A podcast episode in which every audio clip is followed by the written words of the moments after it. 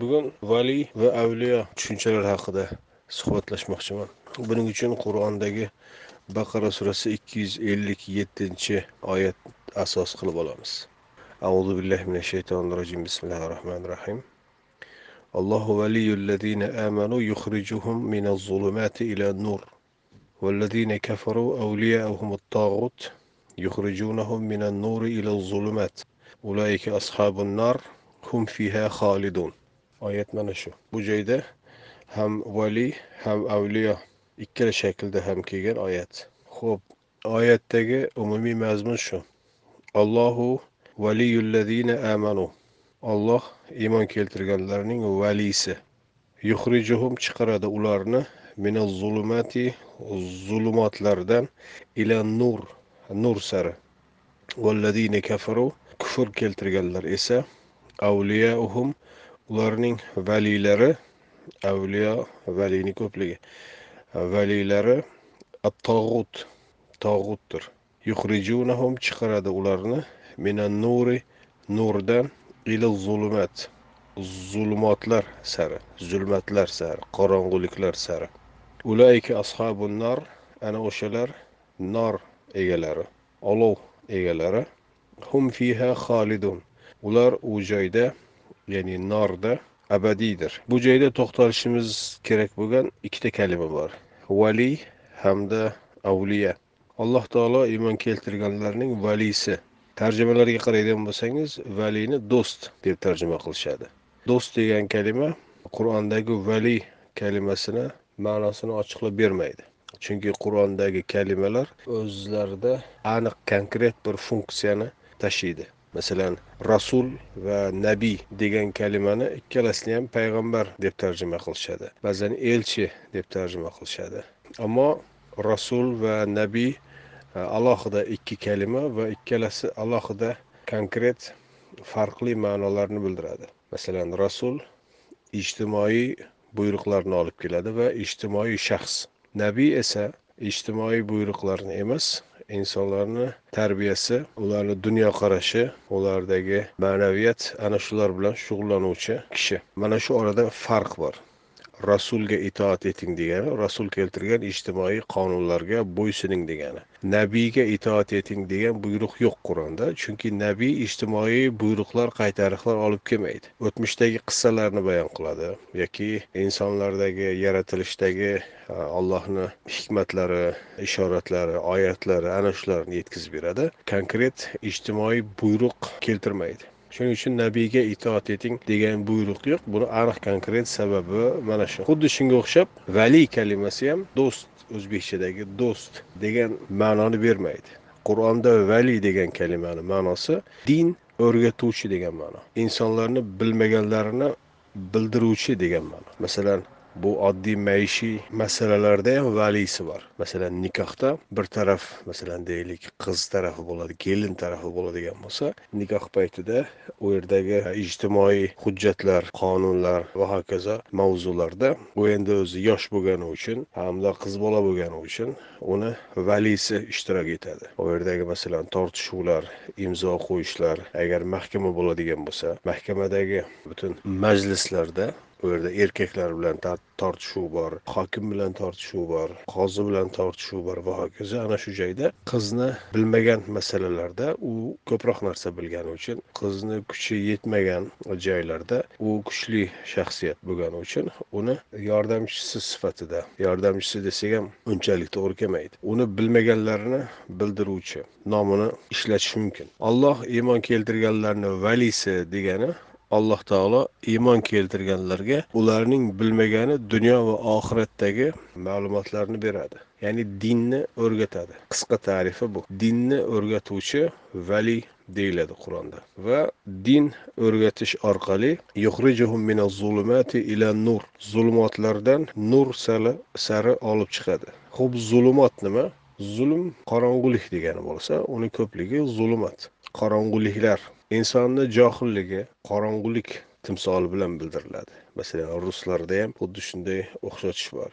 Темный deydi. Nihoyatda oldidagi yo'lini ko'rolmaydigan ya'ni haqiqatda qayerga ketyapti? Jannatgami do'zaxgami yoki bu kechishda hayot nima bo'ladi? Bulardan xabari yo'q. Johil bilimsiz haqiqatdan bexabar insonlarga shunday ishlatiladi. Musulmonlar masalan muhammad alayhissalom atrofidagi kishilar muhammad alayhissalom ham bunga dohil iymon nima kitob nima bilishmas edi. Shuning uchun ularni ummiy deyishardi. Ana shularga alloh taolo kitob yubordi vahiy yubordi va ularni bilmaganlarini bildirdi. Mana shunisi ularni zulmatdan olib chiqish bo'ladi. Nur sari degani yo'lini yoritib berdi.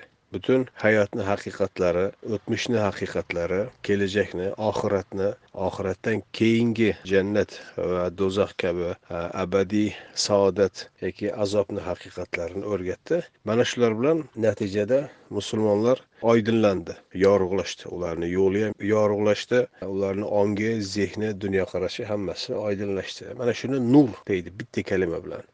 Jaholatdan ilm sari olib chiqdi. Xatolardan to'g'ri yo'l sari olib chiqdi. Ana shuni zulmatdan nur sari olib chiqdi deyiladi. Bu nima orqali? Ularga dinni o'rgatish orqali ularga yo'l ko'rsatish orqali. Mana shu din o'rgatishi yo'l yo'riq ko'rsatishi valiy kalimasining funksiyasi. Kafaru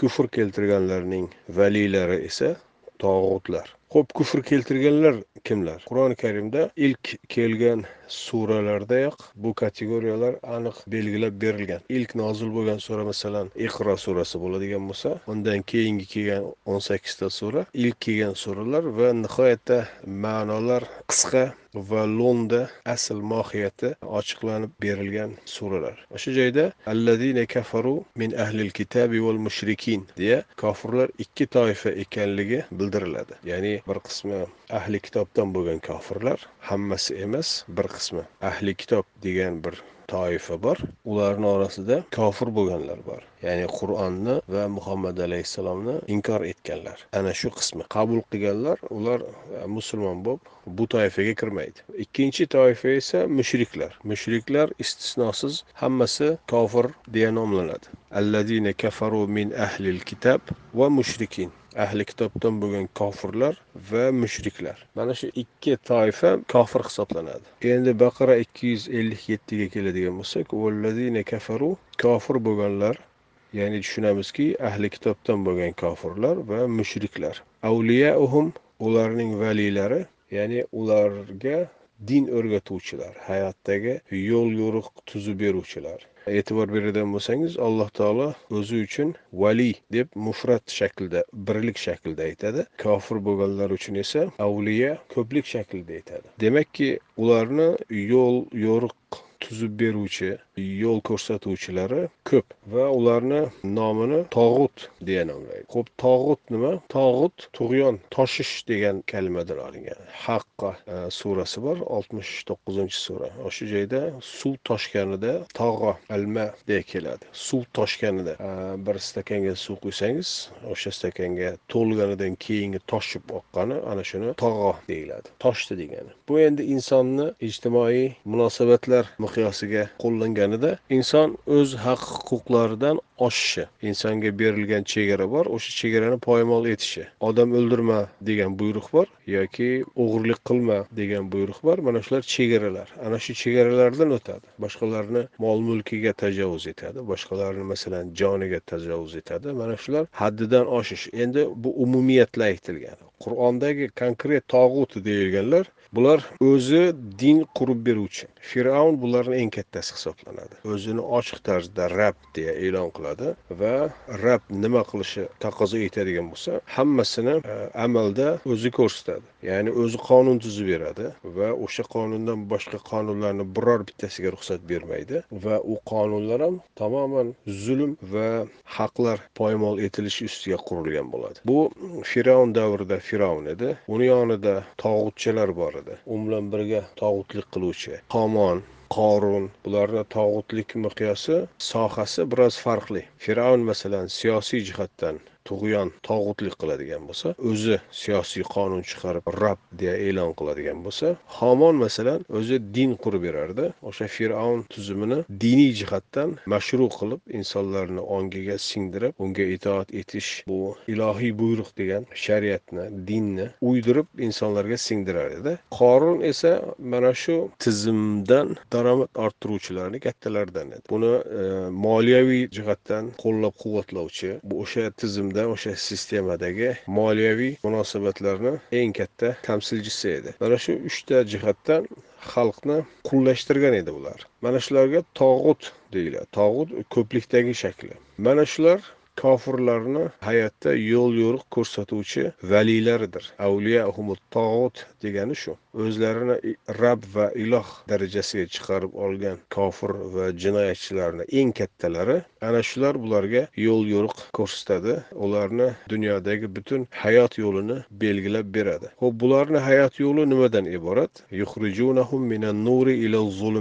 Ularni nurdan zulumot zulmatlar sari chiqaradi. Tamoman aksi. Insonlar ularga bo'ysunib ularga itoat etishdan oldin to'g'ri yo'lda edi hech bo'lmasa zulm qilmasdi. Boshqalarni haqlarini poymol qilmasdi yoki allohga shirk keltirmasdi ularni o'sha to'g'ri yo'ldan adashtirib egri yo'lga boshlaydi. Ularni funksiyasi shu.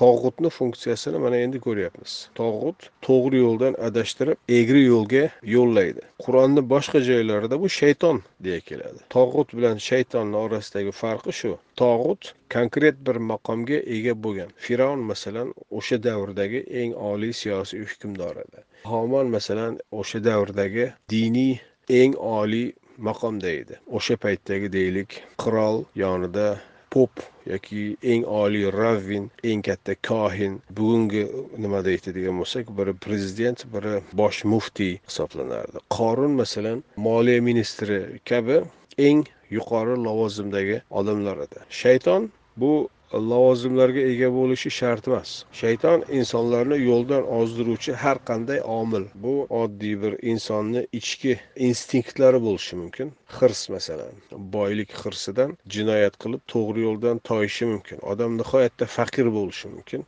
ammo faqir bo'lsa ham qo'li egri bo'lishi mumkin. Boshqalarni va atrofiga jamlab o'g'irlik guruhi tuzishi mumkin. Boshqalarni ana shu jinoyat sari vasvasa qilgani jihatidan unga shayton nomi beriladi. Uni qo'lida agar siyosiy yoki moliyaviy yoki bir diniy hukmronlik bo'ladigan bo'lsa bu endi ochiq tarzda tog'ut deyiladi. Tog'ut bilan shayton orasidagi farq mana shu. Tog'utlar nurdan zulmotlar sari olib chiqadi. Ulayka ashabun nar olov egalari jahannamga tushadiganlar ana o'shalardir. Hum fiha xolidun. Ular o'sha joyda abadiy qolishadi. Jahannamdan ular chiqishini umuman imkoni yo'q. Mana shu oyatdan bilamizki vali insonlarni nurdan zulmatga olib chiqadiganlar bo'lishi mumkin yoki zulmatdan nur sari olib chiqadigan bo'lishi mumkin. Zulmatdan nurga yoki nurdan zulmatga olib chiqish uchun do'st degan narsa yetarli emas. Do'st shunchaki yonida yaxshi munosabatda bo'lgan shaxsga aytiladi. Bir holatdan boshqa holatga olib chiqish uchun insonni o'sha holatdan chiqishga yetarli darajada ta'sir o'tkazilishi kerak. Uni ongiga uni istaklariga xohishiga shunday ta'sir o'tkazish kerakki u o'z ixtiyori bilan bir holatdan boshqa holatga o'tishi kerak. Agar zulumotlarda bo'ladigan bo'lsa nur sari chiqish kerak. Nur ustida bo'ladigan bo'lsa zulumotlar sari chiqishi kerak. Bu insondan konkret harakatlarni konkret fe'llarni talab qiladi. Qur'ondagi boshqa oyatlarda vali kalimasi aynan mana shu ma'noda tushunilsa oyatlar to'g'ri tushunilgan bo'ladi.